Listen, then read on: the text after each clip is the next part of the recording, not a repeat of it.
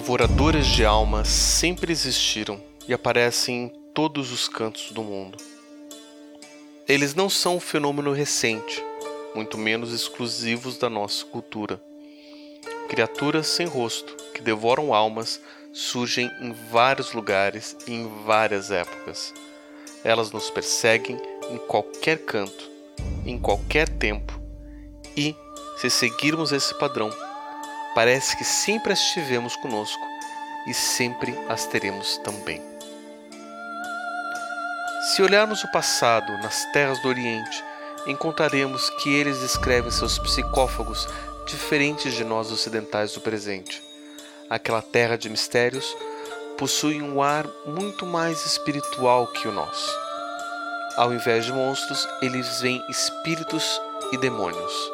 Sim, existem psicófagos espirituais no Oriente, e eles são tão aterrorizantes quanto os nossos. E um deles é o Nopera Bo.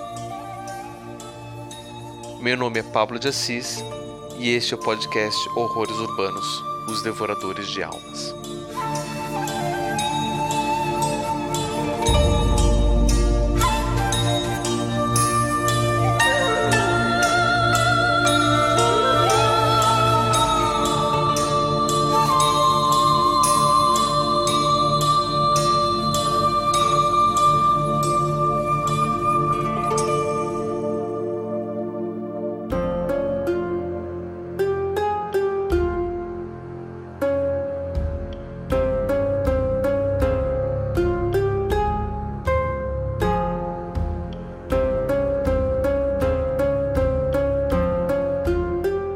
Existe uma lenda urbana japonesa contada sobre um pescador preguiçoso que decidiu pescar nos lagos de carpas imperiais próximos do palácio de Yankyo.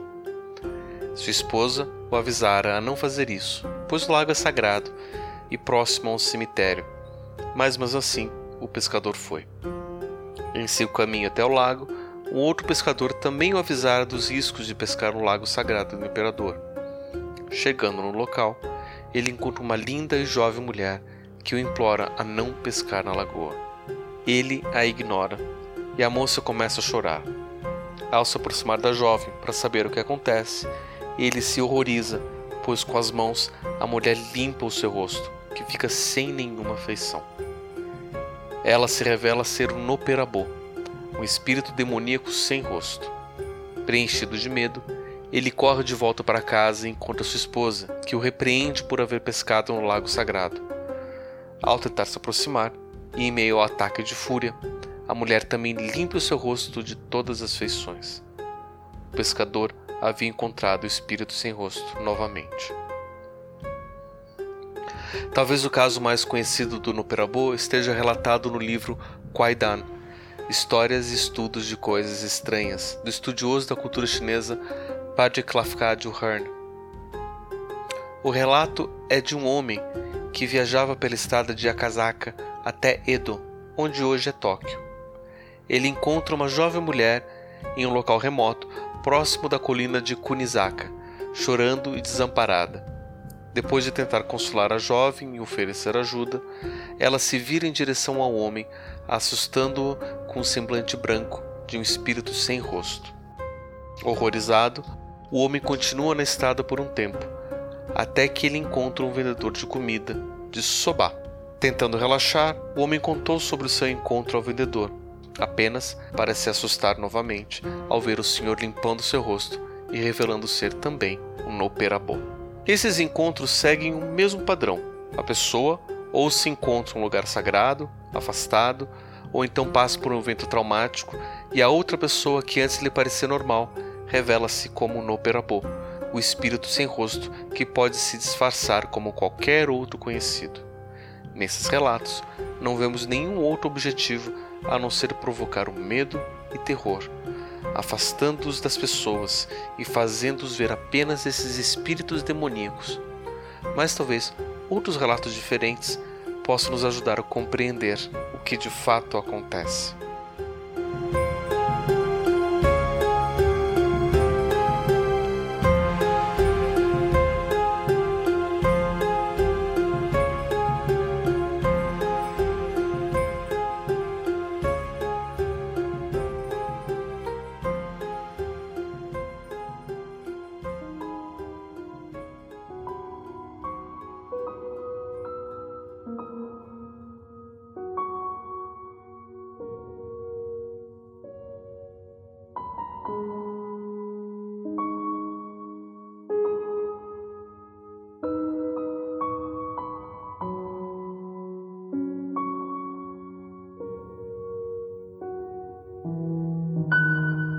Estamos falando de uma história que aconteceu nos Estados Unidos na década de 1980.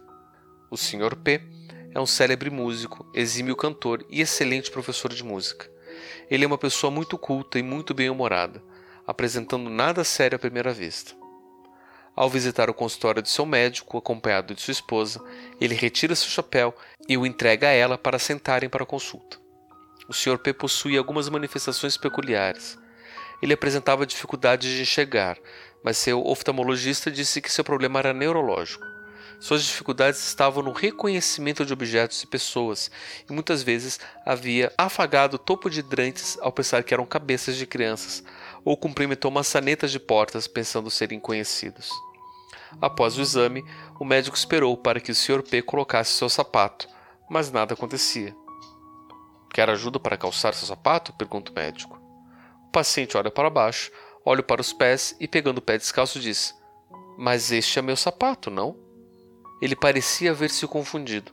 Pensando haver concluído o procedimento, o Sr. P decide colocar seu chapéu, mas, ao estender seus braços, ele segura a cabeça de sua esposa e tenta puxá-la em direção à sua, pensando ser seu chapéu. Só que nesse caso, o homem não estava acompanhado de um espírito sem rosto. Ele de fato foi atendido pelo neurologista Oliver Sacks, que o diagnosticou com a condição conhecida por agnosia visual. Nesse caso, sua agnosia era difusa e ele se confundia bastante com vários estímulos visuais. Ele conseguia descrever os objetos, mas não reconhecia o que era nem para que servia, potencialmente calçando luvas nos pés ou então tentando vestir a cabeça de sua esposa como se fosse um chapéu. Seu diagnóstico, agnosia visual, é a dificuldade de reconhecer e identificar estímulos visuais. A visão ainda está intacta, e quando ele é pedido para descrever o que vê, ele consegue apontar os elementos gerais, como formato, cor, tamanho e até mesmo alguns detalhes específicos, como letras e pontos. Mas em cima dessas informações, a pessoa que sofre com agnosia visual é incapaz de criar uma imagem única. O mais interessante é que o Sr. P havia reconhecimento auditivo e tátil do mundo. Ao ser apresentado uma luva, ele visualmente não sabia o que era até que a vestisse nas mãos. E ele reconhecia sua esposa pela voz, mas não pelo rosto. O Sr. P encontrou uma forma de lidar com sua agnosia através da música. Ele tinha uma canção para se vestir, outra para comer e reconhecia o mundo através das melodias próprias, como se sua vida tivesse uma trilha sonora interna. Sem esse recurso sonoro, ele estava perdido. Um caso específico de agnosia visual é a prosopagnosia, ou cegueira facial. Essas pessoas não conseguem identificar rostos e pessoas. Para elas, as outras pessoas poderiam muito bem ser manifestações do Noperabô. Esse mal acometeu a jovem Colleen que, após passar mal em casa, foi levado ao hospital, onde foi descoberto um tumor em seu cérebro. A cirurgia de emergência foi realizada e o tumor retirado com sucesso. Mas, ao se recuperar, ela sentia que encontrava a equipe médica sempre pela primeira vez, como se cada pessoa fosse uma nova pessoa, mesmo que elas se comportassem como se já conhecessem a jovem. Foi quando uma velha amiga foi visitá-la vestindo branco que ela percebeu o que estava acontecendo. Ela achou que fosse também uma médica, mas se tratava de um rosto do qual não conseguia reconhecer. Esse mal é provocado por uma lesão na parte do cérebro chamado de giro fusiforme, no lado direito da cabeça, na parte interna do lobo temporal. Dos vários estímulos visuais que a pessoa percebe normalmente, essa parte lesionada do cérebro é incapaz de montar uma imagem de familiaridade, atribuir uma personalidade ao rosto e identificar o estímulo como uma pessoa conhecida. Quem sofre de prosopagnosia consegue ver os estímulos, mas é incapaz de identificar rostos. Esses pacientes conseguem identificar pessoas através de outros recursos, como a voz, a vestimenta e até mesmo o corte de cabelo, mas o rosto torna-se irreconhecível. Para essas pessoas, o mundo torna-se despersonalizado, com fatos e sem faces. Diferente do caso do Sr. P, que conseguiu através da música construir seu mundo, a maioria das pessoas que sofrem de agnosia visual não consegue ter uma vida social normal. Em casos de prosopagnosia, essas pessoas não conseguem reconhecer rostos de pessoas próximas e extremamente familiares, muito menos seus próprios rostos. Existe uma estimativa de que atualmente uma em cada 50 pessoas sofre desse mal, em diferentes graus, desde simples confusão facial até completa cegueira dos traços faciais, passando por casos onde a pessoa não consegue dizer se o que está vendo de fato é um rosto ou uma rocha com formato estranho. Os primeiros diagnósticos médicos de prosopagnosia aconteceram após a Segunda Guerra Mundial, quando soldados voltavam com lesões e ferimentos na cabeça, incapazes de reconhecer seus familiares e muitas vezes nem a si mesmos. Hoje em dia sabemos que essa é uma condição que pode ser hereditária. A pessoa consegue enxergar diferentes feições do rosto, as cores dos olhos, o tamanho das orelhas, mas não consegue identificar o rosto como um todo e atribuir-lhe uma identidade. A cegueira não é de estímulo, mas sim de identificação. Em alguns casos, a pessoa pode se treinar a identificar características específicas relacionadas a diferentes pessoas, como corte de cabelo ou até mesmo vestimenta. Mas sem esses traços, a identificação fica impossível. Uma outra grande dificuldade para essas pessoas é reconhecer expressões faciais e, consequentemente, emoções manifestas nos rostos de outras pessoas.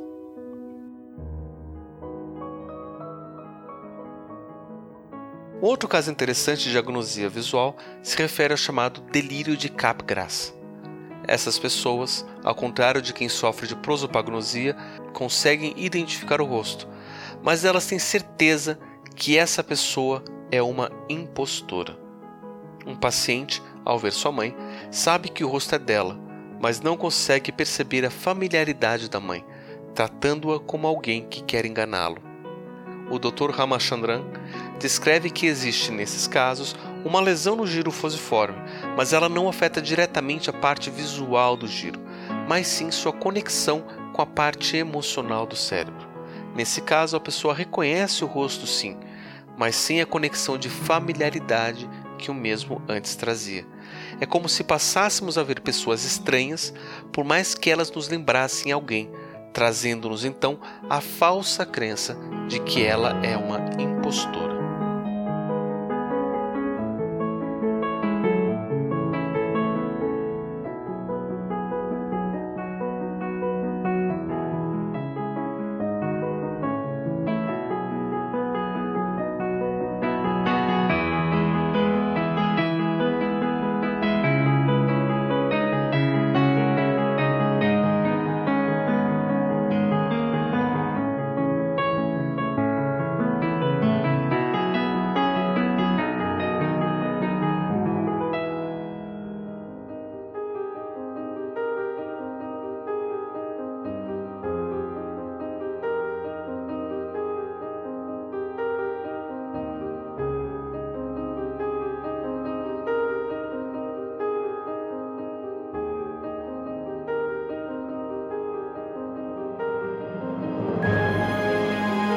Talvez o caso mais peculiar de prosopagnosia seja do próprio neurologista Dr. Oliver Sacks. Foi ele quem tratou do Sr. P, caso que ele relatou em seu livro O Homem que Confundiu Sua Mulher com o Chapéu, onde ele relata não só esse, mas vários outros casos de lesões cerebrais, como o caso de uma mulher que não reconhecia o próprio corpo e vivia despersonalizada, ou de um homem que acreditava que sua perna esquerda havia sido trocada enquanto dormia, enquanto tentava jogá-la para fora da cama acabava caindo.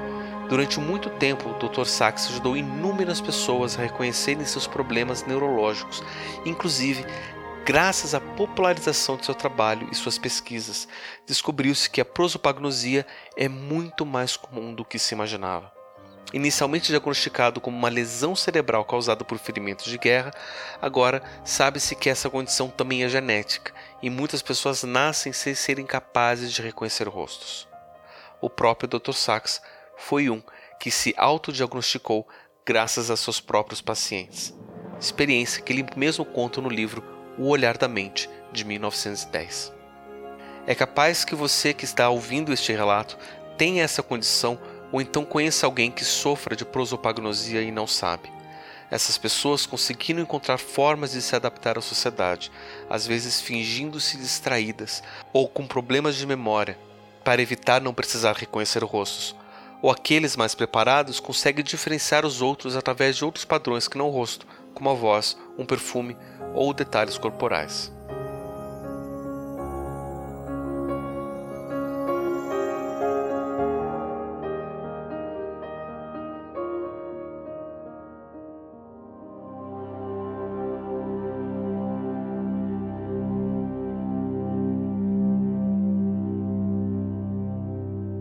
Teria finalmente a ciência descoberto o mistério por trás dos espíritos orientais sem rosto?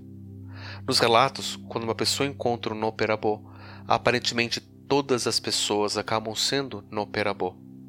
Um neurologista lendo esses casos hoje em dia provavelmente diria que se trata de um relato de uma pessoa que sofre de prosopagnosia, provavelmente decorrente de algum trauma ou lesão sofrido, possivelmente um tumor ou pequeno aneurisma que surgiu repentinamente sobre o giro fusiforme, o que provocaria com que pessoas antes familiares perdessem seus rostos repentinamente.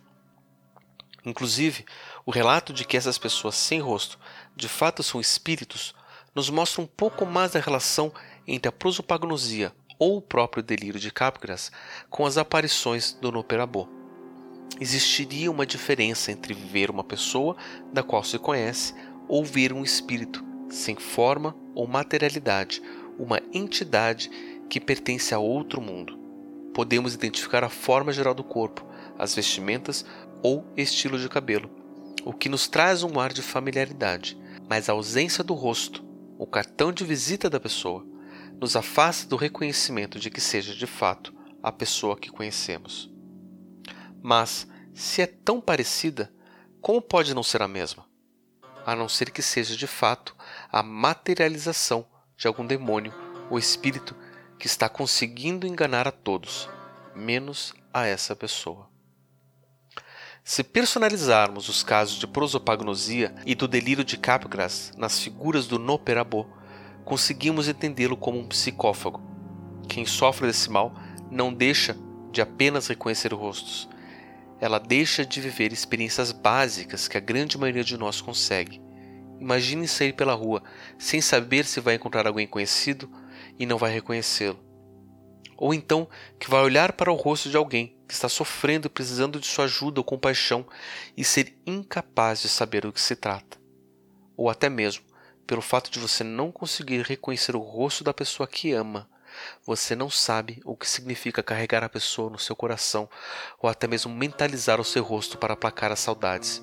Ou pior ainda, ter a lembrança vívida da pessoa amada, mas ao vê-la diante de seus próprios olhos, ter a certeza de que se trata de uma impostora. No caso da prosopagnosia, viver sem a capacidade de reconhecer rostos é como viver rodeado de fantasmas e espíritos. São pessoas estranhas, mesmo as mais familiares. Procurar por uma pessoa é como andar no vale espectral, onde os rostos das pessoas somem diante dos seus olhos. No caso ainda do delírio de Capgras, seria como viver rodeado de impostores, sendo perseguido por gente estranha, se fazendo passar por pessoas conhecidas, como em um episódio de Além da Imaginação. Sua vida seria transportada por uma grande teoria da conspiração, onde até mesmo o médico que está lhe tratando lhe parece um estranho e, consequentemente, você teria uma incrível dificuldade de confiar em seu diagnóstico e propostas de tratamento. Como saber se essa pessoa de fato é um médico ou alguém querendo lhe fazer mal? Se sua própria mãe, seus familiares e pessoas amadas são vistas como não sendo elas mesmas, como se faltasse algo, um senso de familiaridade comum, como é possível acreditar ou confiar nessas pessoas? Qual seria o plano delas para mim? Viver assim é viver afastado das pessoas pela simples falta de reconhecimento e familiaridade do outro. É viver sem confiança em eterno estado de cinismo e descrença da humanidade. E sem o contato com as demais pessoas, sem o vínculo afetivo e emocional, perdemos sim nossa alma para esses espíritos. E dessa forma, o Noperabô consegue, com ou sem explicação neurológica, devorar as nossas almas.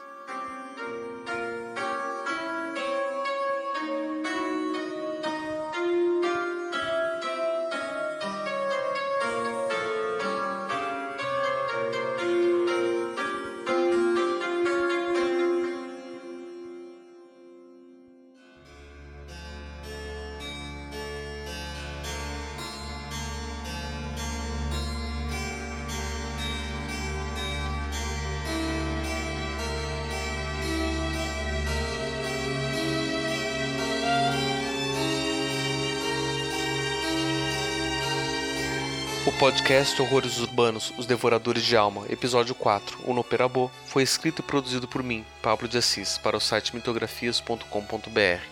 Nosso objetivo é explorar, através de histórias e narrativas, os medos que nos assombram todos os dias, não só na nossa imaginação, mas também os que rondam as nossas cidades e vidas, personificados nas criaturas chamadas de devoradores de almas. Caso você tenha algum relato, comentário ou feedback, mande-o para horroresurbanos.mitografias.com.br. Este projeto só é possível graças ao apoio dado pelos ouvintes do Papo Lendário ao Padrim Lendário. Para conhecer o projeto e dar sua contribuição, acesse padrim.com.br mitografias. Com sua contribuição, seremos capazes de oferecer mais episódios desse e de novos projetos. Esta é uma obra de ficção baseada em relatos que podem ser encontrados online e não pretende ser um compêndio de fatos verídicos, por mais que muitas das experiências aqui relatadas sejam propositalmente relacionáveis às situações cotidianas ou até mesmo construídas em cima de fatos verídicos. A fantasia realmente é aterrorizante, por mais que a realidade possa ser muito pior. As fontes consultadas para a realização desse episódio estão disponíveis no site mitografias.com.br. Visite o site também para conhecer os outros episódios da série.